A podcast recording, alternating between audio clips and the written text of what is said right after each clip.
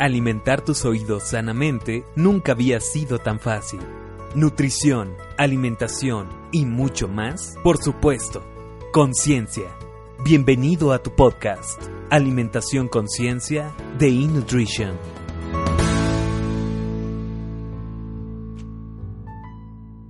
Muy buen día tengan todos ustedes y sean bienvenidos a este el podcast de eNutrition.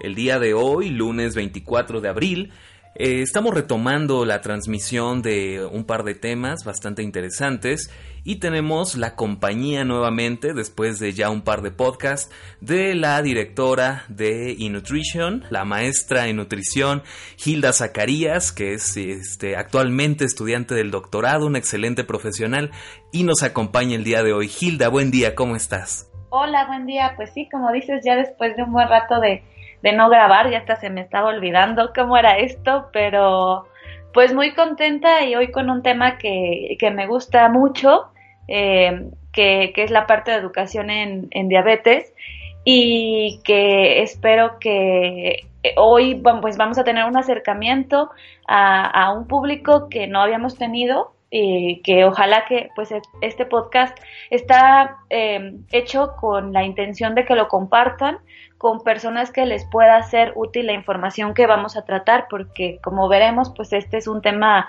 de importancia nacional específicamente eh, y que está muy relacionada con calidad de vida. Entonces, pues muy, con mucho gusto de, de empezar a grabar con este tema nuevamente. Exactamente, como nos comenta Hilda, el tema del día de hoy es la diabetes.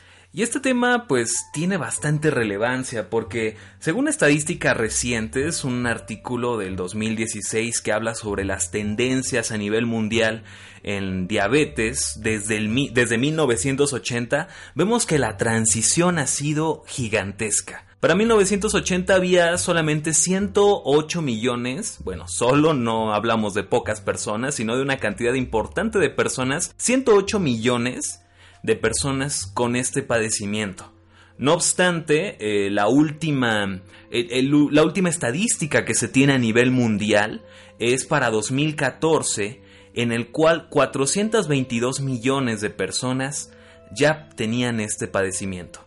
Seguramente ahora para 2017, el año en curso, pues todavía hay más personas que sufren de este padecimiento. Pero, eh, pues comencemos por el principio, ¿no? Yo creo, Gil, que este, tú como educador en, diabetes, permítame comentarles a todo el público, Gilda es educadora en, diabetes, tiene su diplomado, es una experta en este tema, y pues para empezar a desmenuzarlo, nos gustaría, Gil, eh, poderte preguntar qué es la diabetes.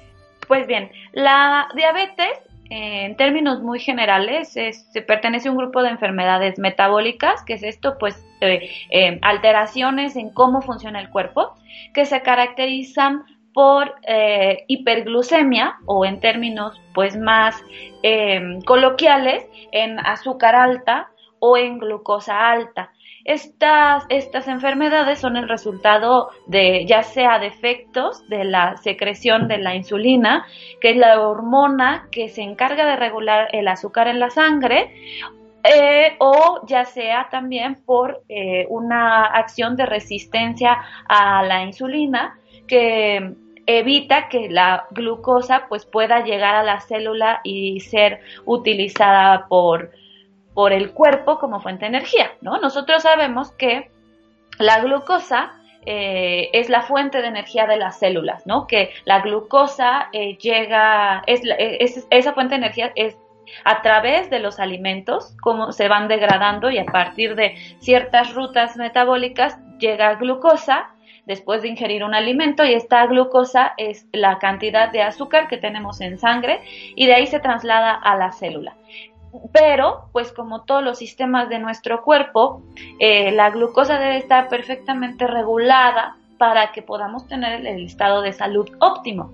Entonces, cuando el cuerpo deja de poder regular la cantidad de glucosa, ¿qué es lo que pasa? Que esa glucosa se va quedando en la sangre, no se puede utilizar para las células y eh, y esta hiperglicemia pues va a tener a largo plazo eh, consecuencias malas a la salud, porque al final de cuentas, pues la sangre, que es el eh, también es transporte de otras sustancias eh, como oxígeno a muchos órganos, pues imagínate que esa azúcar, que esa sangre que está dulce, así le llaman algunos, pues se va a todos los órganos. Entonces empieza a la larga a causar daño en los diferentes órganos. Por eso, eh, pues es complicada, es una enfermedad que si no se tiene el control adecuado, va a llevar a muchas complicaciones de salud y a disminuciones eh, muy considerables de la calidad de vida. Por eso es bien importante, y como lo vamos a ir mencionando a lo largo del, del podcast, la parte de prevención, la parte de monitoreo y cómo debemos ir trabajando esta, esta situación, ¿no? Que todos, yo creo, en México tenemos un familiar o un conocido que tenga diabetes. Entonces es algo que es muy realmente muy cercano a nuestra vida cotidiana. Exactamente, Gil. Y yo creo que, como bien lo dices, todos tenemos algún eh, familiar que eh, tiene diabetes. Ojo.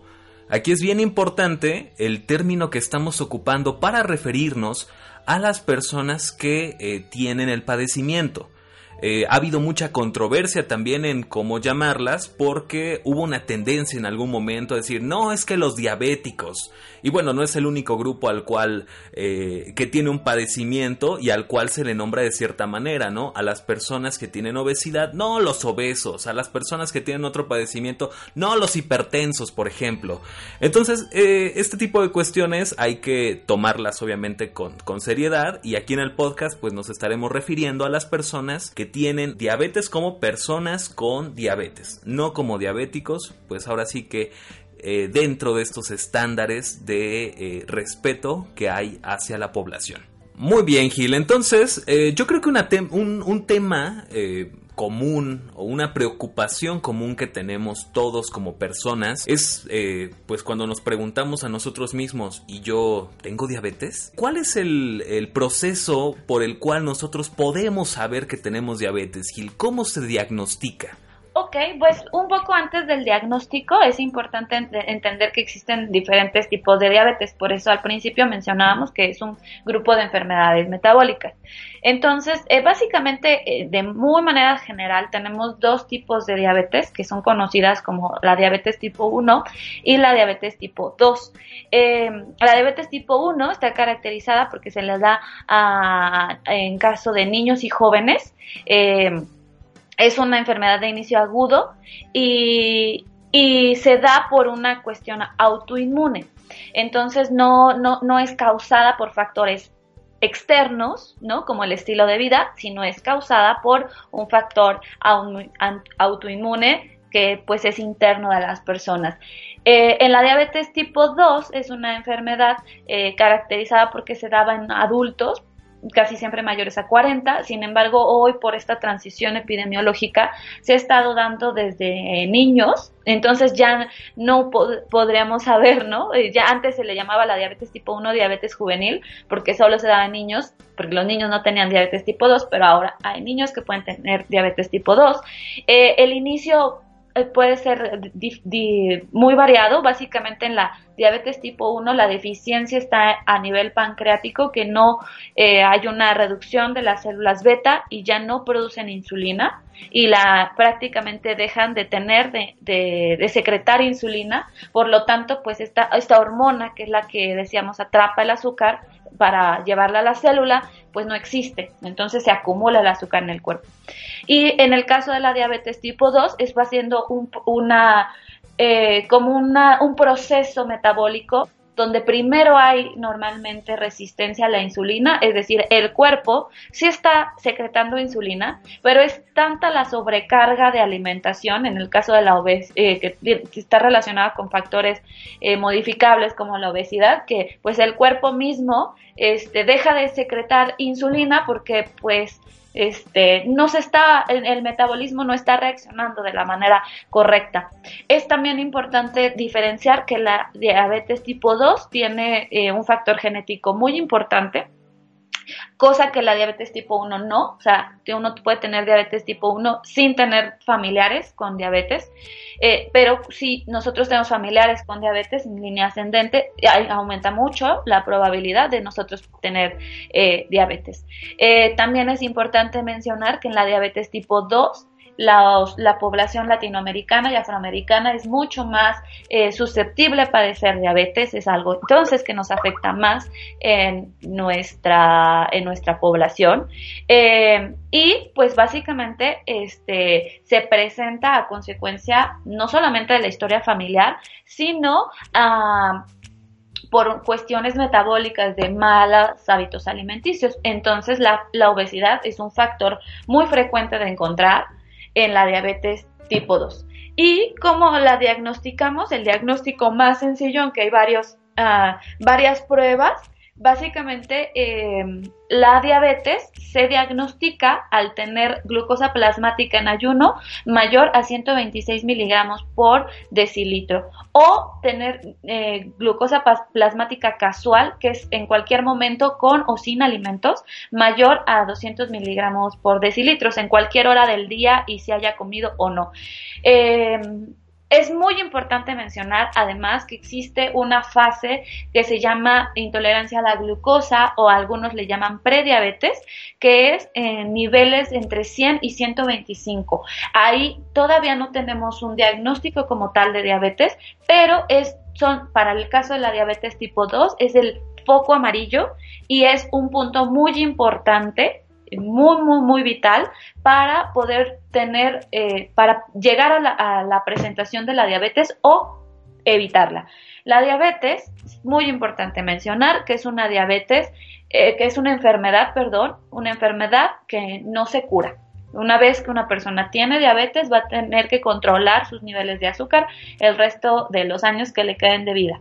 Eh, pero cuando tenemos entre 100 y 125, es el cuerpo que nos está diciendo, ya no puedo, actúa. Entonces ahí en prediabetes sí hay oportunidad de un tratamiento oportuno que evite eh, la presentación de la diabetes. Y entonces, ¿qué sería una glucosa normal? Pues tendremos una eh, glucosa entre 70 y 100 miligramos por decilitro, que es el nivel que nosotros tenemos que hacer en este cuando nos hacemos algún análisis. Claro, y este tipo de, de datos normalmente pues nos llegan ya cuando tenemos niveles muy elevados, ¿no? ¿Por qué? Porque existe todo un, un cuadro de síntomas en el cual pues bueno nos empezamos a sentir mal y un, buen día nos desmayamos, llegamos al hospital y el, médico nos dice señor, señora, tiene usted diabetes.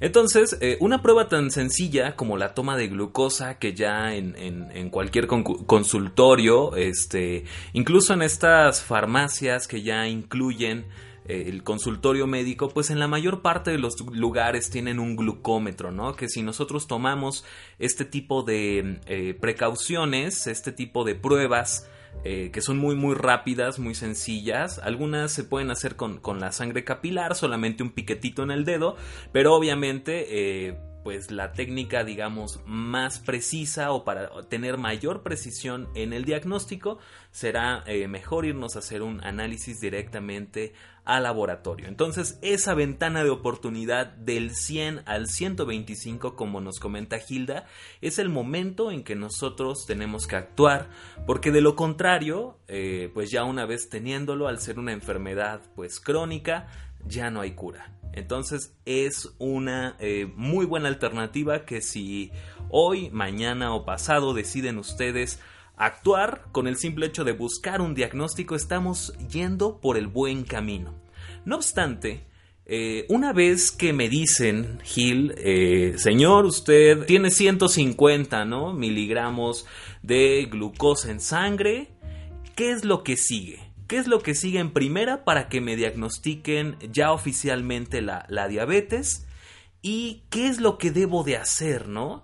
Eh, porque seguramente aquí va a entrar algunos temas eh, respecto a lo que nos comenta la familia, experiencias previas, puesto que ya es un tema como de mayor dominio público. Eh, que tómate el tecito de cola de caballo, que tómate tal cosa. Sin embargo, eh, pues queremos saber eh, qué es lo que debemos nosotros de hacer como personas eh, que a los cuales nos acaban de diagnosticar diabetes y para hacerlo bien con base en la evidencia científica y pues de acuerdo a la recomendación de un experto. Claro, como bien dices, el tema del diagnóstico es muy complejo porque mucha gente no tiene un diagnóstico de diabetes. Las personas no van al médico a menos que se sientan enfermas y la diabetes no duele, ¿no? El tener azúcar alta no siente uno nada, en realidad, ¿no? El cuerpo no, no le duele la sangre.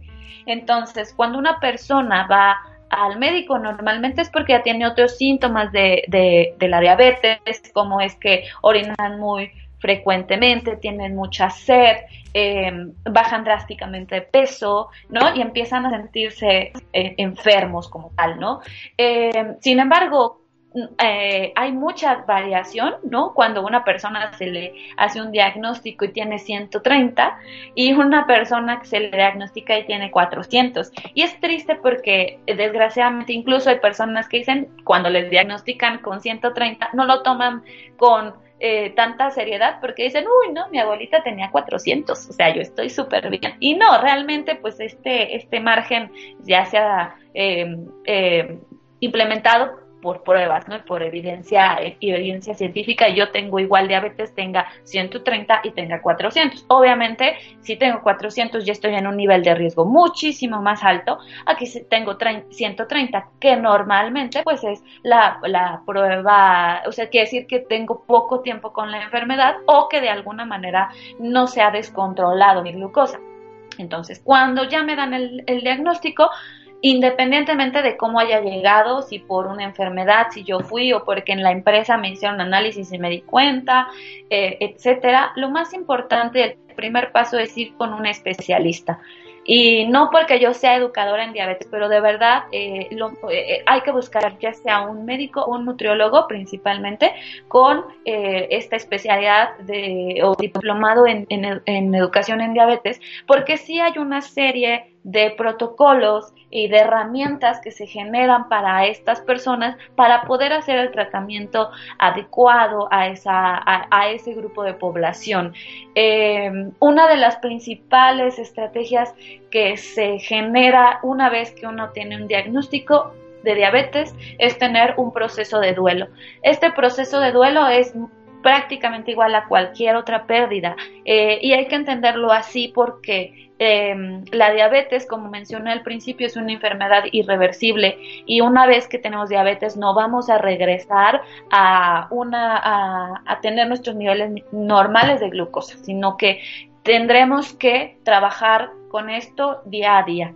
Y muchas personas pues piensan que em, la diabetes se ha generado por un castigo de Dios porque hicimos algo malo o porque nos dio un susto y le dio la la diabetes. Y realmente no, ¿no? La diabetes eh, pues se da, como ya lo explicamos, por un factor familiar, pero también se da por eh, pues por un estilo de vida inadecuado, ¿no? Alimentación poco saludable, eh, sedentarismo, y esto aumenta la probabilidad de tener diabetes y sobre todo aumentar la, probabilidad de diabetes a edades mucho más jóvenes. Entonces, eh, el primer paso es el proceso de duelo y el segundo paso es el proceso de la toma de responsabilidad, tanto de mis acciones que hice previo a mi diagnóstico y de las acciones que yo puedo tomar después del diagnóstico. Entonces es entender qué me está sucediendo, por qué me está sucediendo y qué voy a hacer al respecto.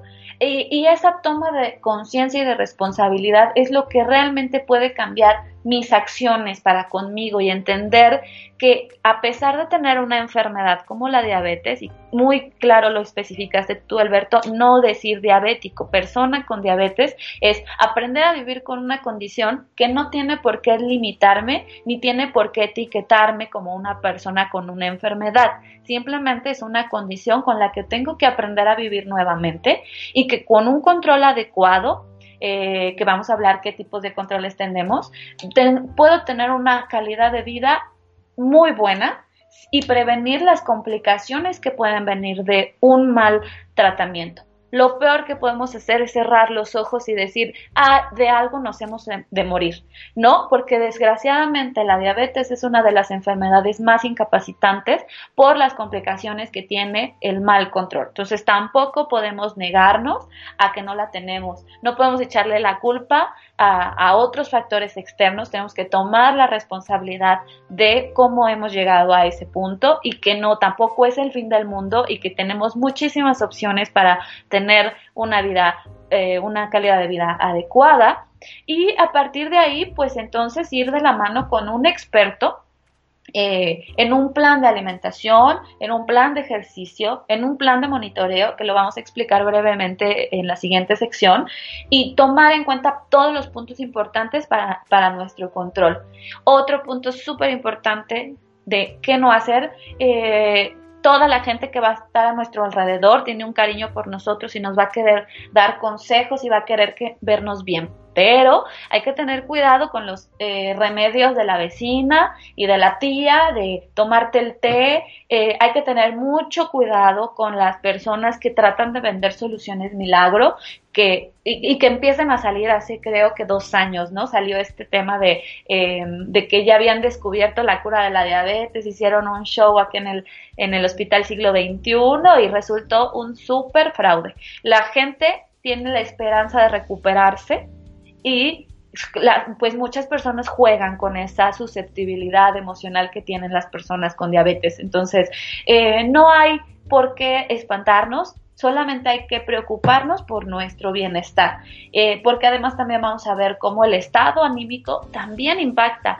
en el control de la diabetes. Entonces, es, es tratar de tener una renovar no solamente nuestros hábitos, sino hacer un cambio interno desde nuestra mentalidad.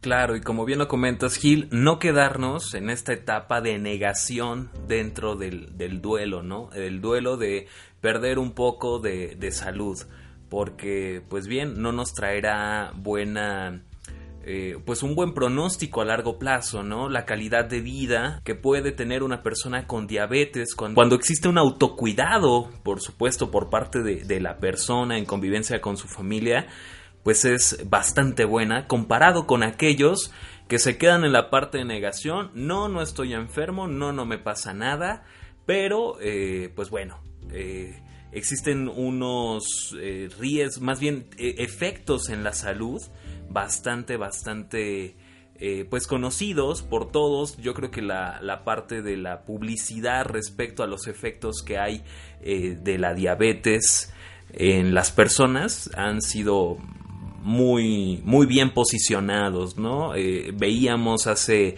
igual un año, año y medio, pues alguna publicidad muy agresiva, este, incluso documentales, eh, personas que, aparecen eh, a las cuales se les fue amputada una pierna o que perdieron la vista a causa de este padecimiento, pues ha sido como agresiva esta parte de decirnos esto te puede pasar, esto puedes tener si no te cuidas, pero creo que ha habido un punto bien importante en el cual no, eh, pues no ha habido mucha atención. Si te dicen, si la tienes, esto te puede pasar, pero ¿qué pasa con estas conductas? ¿Qué pasa con esto que nosotros tenemos que hacer? ¿Cuáles serían eh, las eh, conductas o actitudes de autocuidado que nosotros debemos tener para con nuestro padecimiento, para con la diabetes?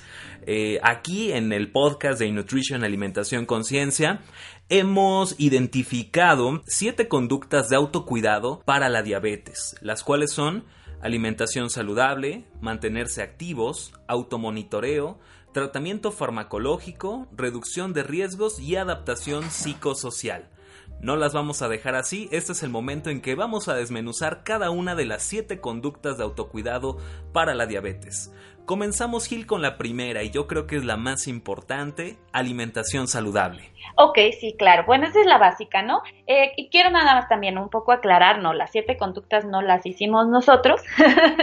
este es una eh, cuestión ya muy estandarizada de, en la formación de los educadores en diabetes, se han identificado eh, las conductas que nosotros debemos de cuidar y medir para cuando tenemos un paciente que tiene eh, esta condición y que nos pudieran en su combinación darnos el resultado óptimo en la calidad de vida de las personas. Entonces, bueno, regresando, la alimentación saludable pues es algo que nos enseñan desde antes que tengamos eh, diabetes eh, y, es muy simple, eh, es la, comprensión de la, en la elección de los alimentos, los tamaños de las porciones, cuándo saber cuáles son los mejores momentos para comer. Aquí es muy importante en el control de la diabetes que los ayunos tienen un impacto pues muy relevante por, porque puede llegar eh, por ya con la combinación farmacológica o por esta eh, mala respuesta en nuestra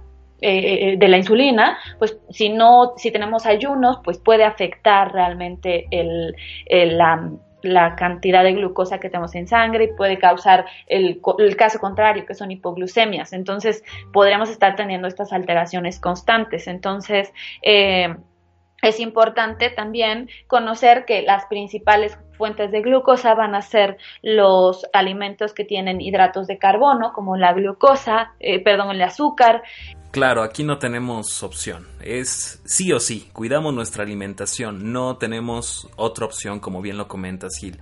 Sin embargo, hay otras, hay otras conductas eh, dentro del autocuidado para la diabetes que tiene que ver también con el mantenerse activo, ¿no? Yo creo que parte de un estilo de vida saludable, por supuesto, está la alimentación saludable, pero por otro lado, el mantener nuestro cuerpo lo más activo que se pueda, eh, teniendo actividad física regular y nosotros, pues, al incluir el estilo de vida saludable que incluye la conducta número uno, alimentación saludable, y la segunda conducta, mantenerse activos, pues es mucho más fácil que podamos darle una mejor respuesta a nuestro padecimiento que nos detectan. La tercera conducta tiene que ver con el automonitoreo. ¿Qué sería en este caso el automonitoreo, Gil?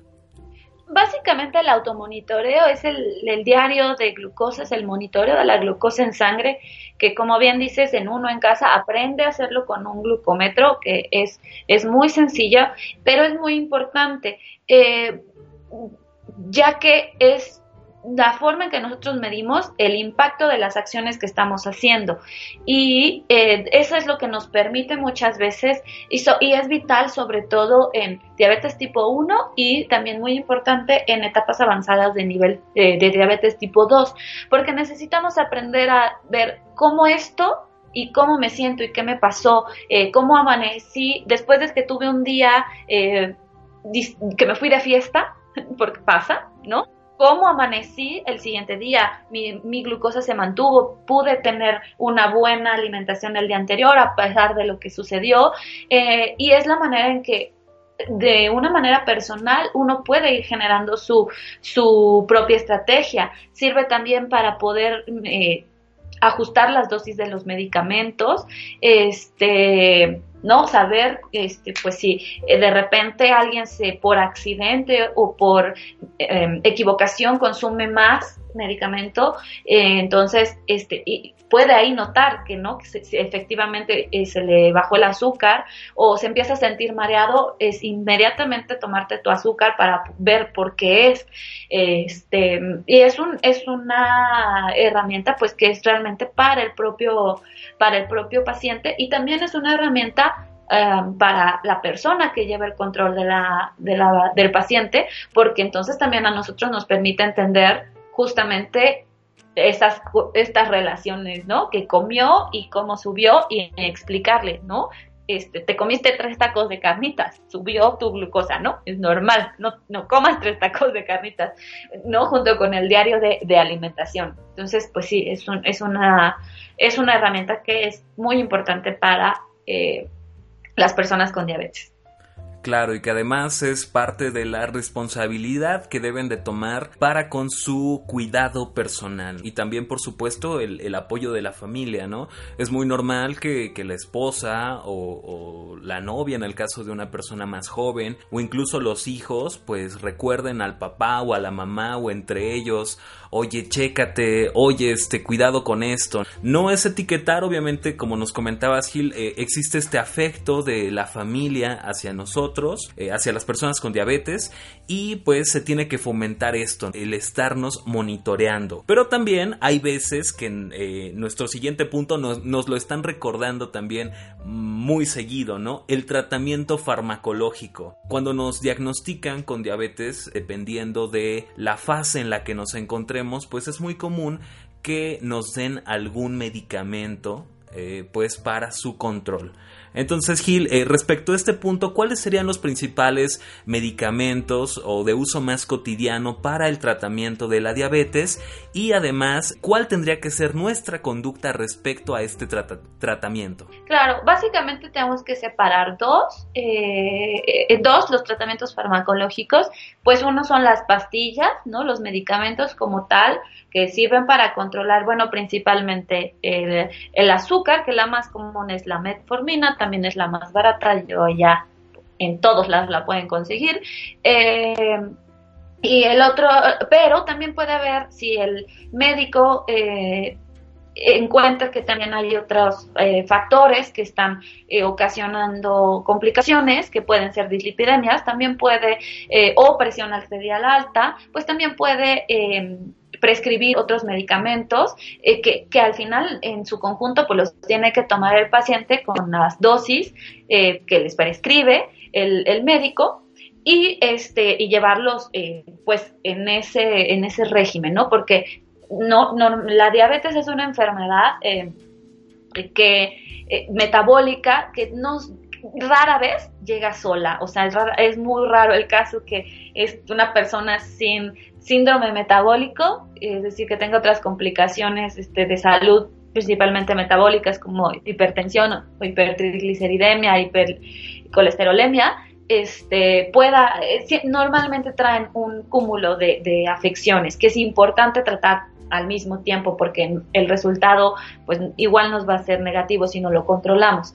Eh, es importante mencionar que el eh, que los medicamentos solamente pueden ser prescritos por el médico, ¿no? ningún otro especialista puede prescribir medicamentos. Eh, y por el otro lado, pues se encuentra la parte de la insulina. Eh, la insulina tiene pues también su su parte importante en la educación porque la insulina prácticamente se autoaplica, entonces pues tenemos que perderle ese miedo a inyectarnos. En, por ejemplo, en diabetes tipo 1 es indispensable eh, inyectarse insulina y pues hay que enseñar a niños y adolescentes cómo hacerlo en los lugares adecuados, en la forma adecuada para evitar este, daños a nuestros tejidos, eh, en las eh, también en los tiempos adecuados que nos prescriban, los diferentes tipos de insulina que tienen, cuándo debo de eh, eh poner insulina, qué pasa si no estoy inyectando mi insulina de la manera adecuada, qué riesgos puedo tener. Eh, y también hay algunas algunos pacientes ya con, también con una progresión avanzada de diabetes tipo 2 que también les dan insulina. Pero todos estos casos van a depender básicamente del médico, de la indicaciones que tienen. Pero nuevamente referir, como les explicaba en, la sección anterior, eh, la diabetes es una enfermedad que el éxito de, de, de, no disminuir nuestra calidad de vida es en tener una persona que nos acompañe en eh, eh, todos estos pasos. Entonces aquí estamos haciéndolo de manera muy general, pero un educador en diabetes es la persona especialista para enseñarles todo esto a profundidad y, e individualizado ya sus casos, estilo de vida, tiempos eh, y todo lo que hay que tomar, en, pues porque cada persona tiene pues características muy diferentes en su, en su estilo de vida, en sus tiempos laborales, de descanso, de estrés. Entonces todo eso se tiene que tomar en cuenta. Claro, recordemos que este, el podcast de Innutrition Alimentación Conciencia, es eh, de divulgación, es para compartir información de relevancia en cuestión de nutrición y alimentación con todos ustedes, nuestro público, pero en ningún momento trata de reemplazar a un médico, a un nutriólogo o algún especialista. Nosotros compartimos esta información con ustedes, pero la recomendación es siempre dirigirse con el profesional de la salud que pueda atender su eh, pues condición médica. Eh, respecto a esto que comentas y retomando un poquito el tema Gil, eh, lo del tratamiento farmacológico también creo que no estamos solos. Incluso eh, la Asociación Americana de Diabetes, en su versión de los estándares del tratamiento médico de, para la diabetes del 2017, mencionan ellos que se puede mejorar el apego al tratamiento a través de aplicaciones o mensajes eh, para las personas con diabetes. Entonces, si ustedes tienen algún celular, sea Android o sea iOS, pueden meterse al, al mercado de aplicaciones y buscar algo como Pill Reminder o, recuérdame tomar mi pastilla o pastillas, pongan ese término y les van a salir una serie de aplicaciones bien interesantes, puede ayudar mucho y estarnos recordando, ¿no? Porque hay veces que la misma cotidianidad hace que se nos olvide y este tipo de herramientas pueden favorecer un mejor apego al tratamiento farmacológico. Muy bien, entonces el siguiente punto tiene que ver con la reducción de riesgos, Gil. ¿A qué nos referimos con esta conducta de reducción de riesgos?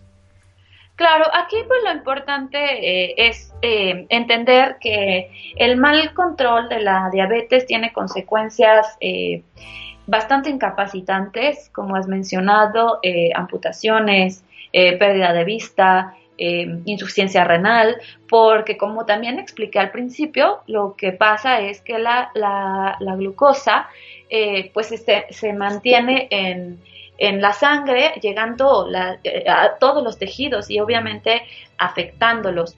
Entonces, es identificar eh, cuáles son ciertas conductas que aumentan además nuestro riesgo. Eh, también dejar de fumar, ¿no? es una cuestión muy importante. estar consciente de todos los exámenes médicos que me tengo que hacer de manera regular, la revisión de la vista, ¿no? Con el oftalmólogo, el cuidado de los pies, porque pues llega a haber pérdida de sensibilidad en la piel y es muy fácil que la gente se llagas, eh, se hace muy complicada la cicatrización, entonces ah, de ahí vienen los, los problemas, eh, los exámenes dentales, porque también podemos tener eh, complicaciones en, en, esa parte. entonces es importante que pues cada persona va a estar obviamente en una eh, fase diferente de la enfermedad y va a tener riesgos individuales, eh, pero pues es importante identificar para cada persona cuáles van a ser esos riesgos de acuerdo a la fase de la enfermedad que, que él tiene. Eh, otro punto pues muy importante y relacionado también con los otros es la parte del estrés, el manejo del estrés, también el estrés y las emociones afectan al control de la glucosa. em, yo explico la mayoría de las veces eh, diciendo que el metabolismo es como una liga.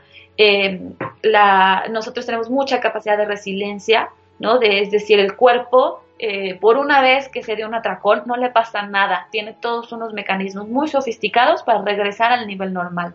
Pero ¿qué pasa cuando nosotros esa liga la estamos constantemente estirando, eh, estirando, estirando, estirando cada vez más hasta que le damos un estirón que la rompe. Y eso es lo que pasa con la diabetes. Y una vez que se rompe nuestro metabolismo, ya no lo podemos recuperar a esa resiliencia normal que tenemos que hacer. Entonces, nosotros tenemos que conocer cuáles son los riesgos que necesitamos controlar de acuerdo a, a nuestro estilo de vida y tener las medidas precautorias para evitar llegar a niveles pues progresivos de la enfermedad que en sí ya nos reduzcan o nos hagan estas complicaciones que pues suelen ser muy muy duras no solamente para la persona que las padece sino también para la familia que es cercana o la familia que se lleva a cabo el cuidado de, de estas personas. Exactamente, el tener diabetes no solamente nos incluye a uno como persona, sino a la gente que nos rodea y de no cuidarla, pues la calidad de vida no solamente merma para pues la persona, sino para sus cuidadores, sino para la gente que está eh, junto con nosotros.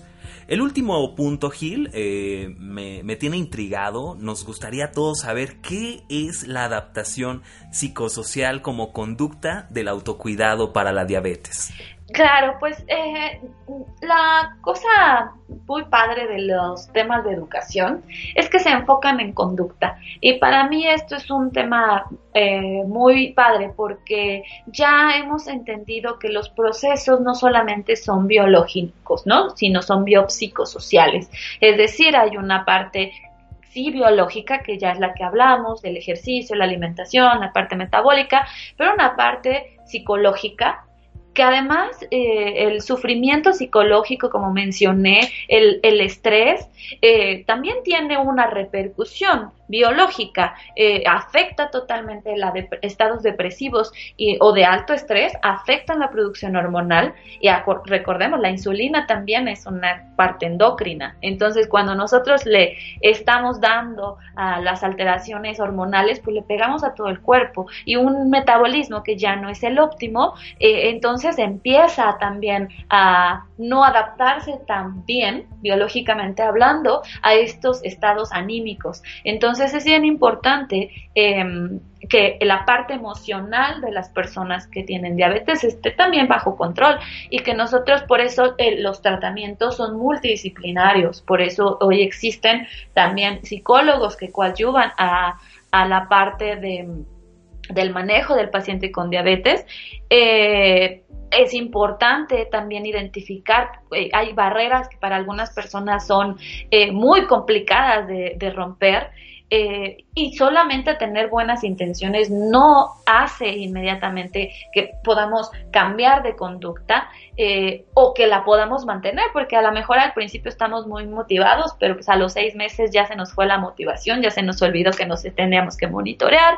Y digo, cada, cada persona es muy diferente, pero como habíamos mencionado también, normalmente hay cambios muy drásticos en el antes y el después y ese es un shock emocional muy fuerte entonces eh, es importante esa parte eh, la parte social también de afortunada o desafortunadamente eh, estas interacciones pueden ser muy positivas o muy negativas, ¿no? Porque puede, el entorno social puede ser el que te levante y el que anime la familia de mira, vamos a hacer todos juntos un cambio en la alimentación, porque es terrible ¿no? Que una persona tiene diabetes y dice, no, pues a ti te tocan tus, eh, tus verduritas hervidas y tu vasito de agua y todos los demás pues toman su coca y sus pizzas y postre y no, tú no comes postre porque a ti te hace daño.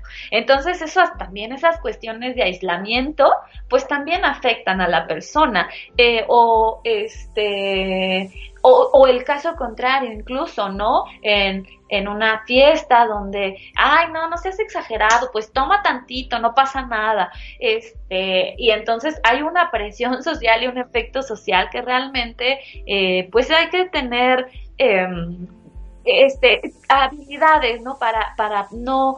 Eh, hay que generar una habilidad interna para poder hacer frente, porque nosotros no podemos controlar a las personas que nos rodean. Entonces necesitamos también estrategias emocionales y psicológicas para hacer frente a esto, que también es, el otro punto, y de una vez me lo, me lo voy a, tomar, que es la resolución de problemas, ¿no? Entonces nosotros debemos generar habilidades para resolver problemas que puedan pasar, eh, ya sea biológicos, porque eh, se me subió el azúcar y tengo que aprender a saber qué hacer, o se me bajó el azúcar y tengo que aprender a saber qué hacer, qué pasa cuando me siento mal, eh, cómo debo de llevar a cabo si tengo un error mi alimentación y no, este, no, deprimirme por eso, cómo retomar mi actividad física, cómo hacer frente a estas cuestiones que, he explicado sociales. Entonces necesitamos identificar barreras que los físicos, emocionales, cognitivos, financieros, incluso porque ya hemos dado varias cosas que tiene que tomar en cuenta un paciente con diabetes. En la mayoría de los casos no se dan, la mayoría de los casos, eh, y también debido a las atenciones públicas que también son limitadas, eh, pues tómate tu pastillita y come bien, o este es tu plan de alimentación, ¿no? De, la copia, de la copia, de la copia, y, y ya, ¿no? Entonces, pero no, no hay esta conciencia de varias cosas que ya dijimos hoy que se tienen que tomar en cuenta y desafortunadamente pues también, ¿no? Vamos a tener un obstáculo financiero.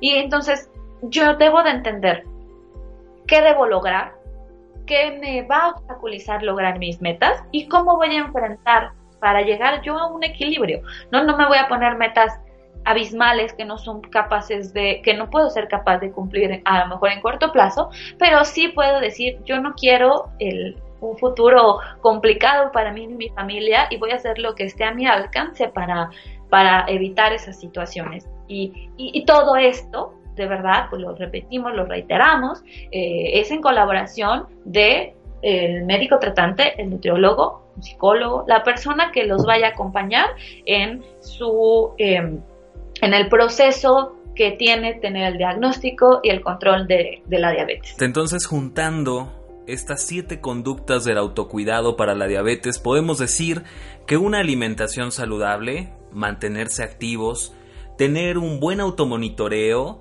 apegarnos a nuestro tratamiento farmacológico, teniendo una adaptación social de nuestro problema, entendiendo estos riesgos, pues nos va a ayudar a que eh, a la larga podamos tener una mejor calidad de vida y que si en algún momento algo no sale bien o nos dejamos llevar por la situación, poder tener bien interiorizada que tenemos eh, la capacidad de empezar de nuevo todo este proceso y todo pues para qué, para estar bien y para tener la mejor calidad de vida posible. Hilda, muy interesantes estas, estas siete conductas. Ya les estaremos haciendo un, un pequeño GIF, quizás, tal vez un, un video en el cual ustedes puedan tener estas siete conductas y, ¿por qué no? compártanlas en sus redes sociales, etiqueten al primo de un amigo, compártanlas al primo de un amigo, este o para eh, pues sus colegas de, Facebook para que puedan pues conocer estas siete conductas y puedan llegar a las personas que en realidad lo necesitan. Gil, ¿cuáles serían las recomendaciones finales que podríamos dar para darle término a este podcast? Bueno, pues mira, aquí hice algunas este, notas ¿no? de cuestiones que no quiero dejar olvidadas, que son bien importantes de, este tema. Eh, para mí lo más importante y bueno, todo lo que yo trabajo a nivel profesional es prevención. Y la cultura de la prevención en nuestro país pues es muy mala y no solamente en la alimentación y en las enfermedades, ¿no? En todos los aspectos, incluido el, el financiero. Eh, pues no, estamos muy acostumbrados a, a vivir en el momento y aunque no tengamos que tener ninguna obsesión hacia el futuro, pues hay conductas más saludables que podemos llevar a cabo. Y, y, yo creo que ese es el punto más importante, prevenir. ¿Cómo podemos lograr identificar estas cuestiones de prevención? Y hay diferentes niveles de prevención, ¿no? Prevención antes de tener la enfermedad, y prevención de complicaciones después de haber tenido la enfermedad. Entonces, antes de tener la enfermedad, yo ya sabiendo que mi familia, mi mamá, mi abuela, mi tío, cualquier familiar ascendente que ha tenido esta enfermedad, yo estoy en riesgo de tener diabetes. Entonces, una, una parte muy importante, pues es la cuestión de los check-ups, ¿no? Eh, eh, regulares aunque no me sienta mal, ¿no? Eh, eh, las enfermedades, como dije, estas enfermedades no duelen, sobre todo pues en las primeras etapas. Eh, y ah, mencionábamos los puntos de corte para el diagnóstico. sabemos esta fase prediabetes de 100 a 125, diabetes a partir de 125, a partir de 126. Sin embargo, cuando nosotros hacemos un check-up periódico, nosotros podemos identificar si de manera regular eh, eh, eh, o de manera consistente nuestra azúcar está subiendo. Es decir, si yo si este, me hice un año en 80, el siguiente año me hice en 85, el siguiente ya me sale en 90, 95 y voy subiendo de manera progresiva, pues ahí nos está avisando, no necesitamos esperarnos a 100, ahí ya nos está diciendo todavía estamos en el verde, pero nos está diciendo que el cuerpo está cambiando.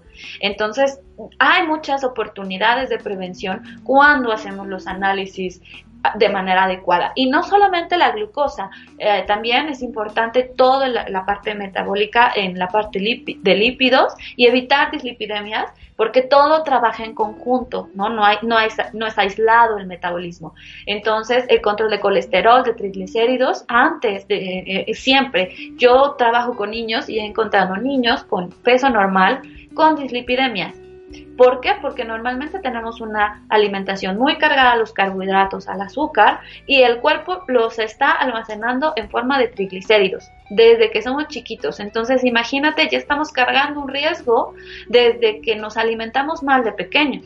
Entonces, tenemos que ser muy cuidadosos en esto y, descubrir que el estado de salud no solamente es el de afuera, sino es el de adentro.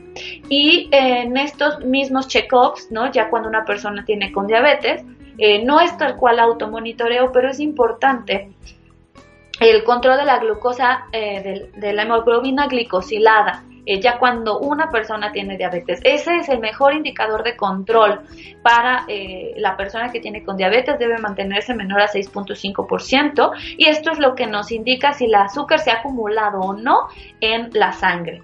Entonces, es un análisis que también para una persona con diabetes el médico tratante va a mandar de manera regular para saber si la estrategia que están llevando de manera regular en su control es adecuada o hay que hacer eh, adecuaciones. Es muy común en niños que tienen diabetes tipo 1, que normalmente está, eh, y bueno, en adultos también, este, de cualquier tipo de diabetes, que de repente esta se nos descontrola porque eh, hay, como dijimos, hay muchos aspectos emocionales eh, aunados a, esta cuestión y tenemos que tenerlos de acuerdo, eh, tenemos que conocerlos y no tomarlos, eh, darle la importancia que debe.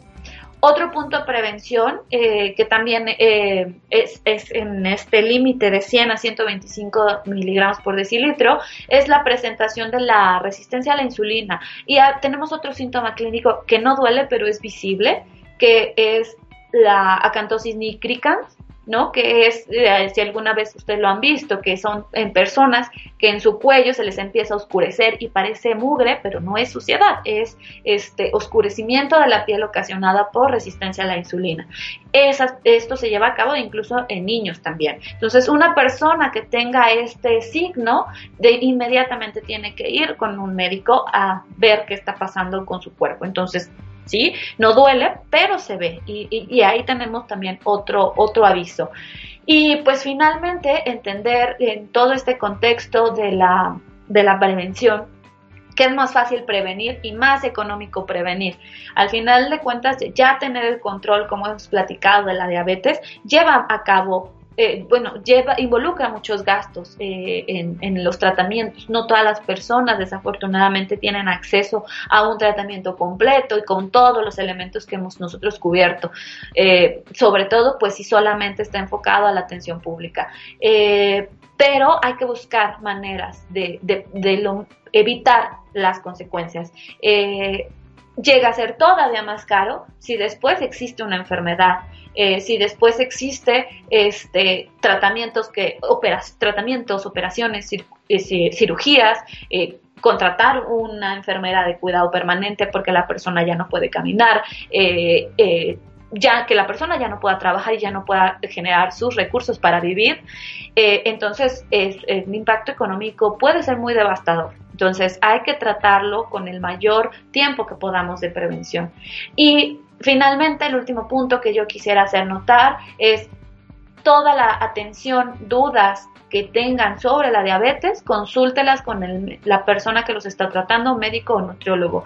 Desafortunadamente las personas con diabetes son un mercado eh, potencial para muchas empresas y hay mucho marketing cargado de productos hacia este público, ¿no? Porque hay gente que sí tiene la, eh, la, posibilidad económica y que está dispuesta a gastar lo que sea que piense que le va a funcionar, ¿no? marketing en productos eh, diseñados especialmente para ellos, algunos con aval, otros sin aval, y algunos con avales dudosos, otros con avales más respetados, hay de todo, pero eso no exime que tengamos que analizar de qué producto se trata.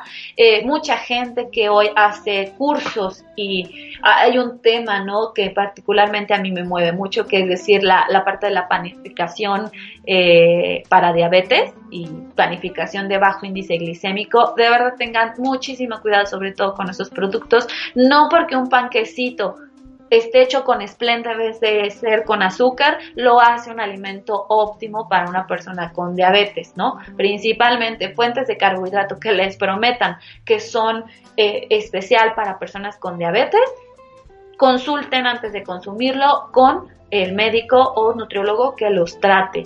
Eh, es más, si un producto dice apto para diabéticos, como ya explicamos que ese término no se usa porque tiene una connotación de etiquetado hacia la persona que tiene diabetes. Si una persona dice apto para diabético, desde ahí está mal, porque desde ahí ya está diciendo que no sabe nada de la enfermedad. Y yo no confiaría en un producto diseñado por una persona que no entiende la diabetes. Entonces, mucho ojo, eh, el punto más importante para mí es prevenir y estar de la mano con un profesional de la salud que nos oriente adecuadamente sobre para tomar decisiones informadas. Muy bien, Gil, yo concuerdo totalmente contigo en este aspecto. Eh, sí es bien importante, ya para concluir este podcast, dos eh, últimos puntos. El primero tiene que ver con que si somos una, eh, una persona la cual ya identificó un riesgo para padecerla, pues actuar es eh, la mejor medida que podemos tomar.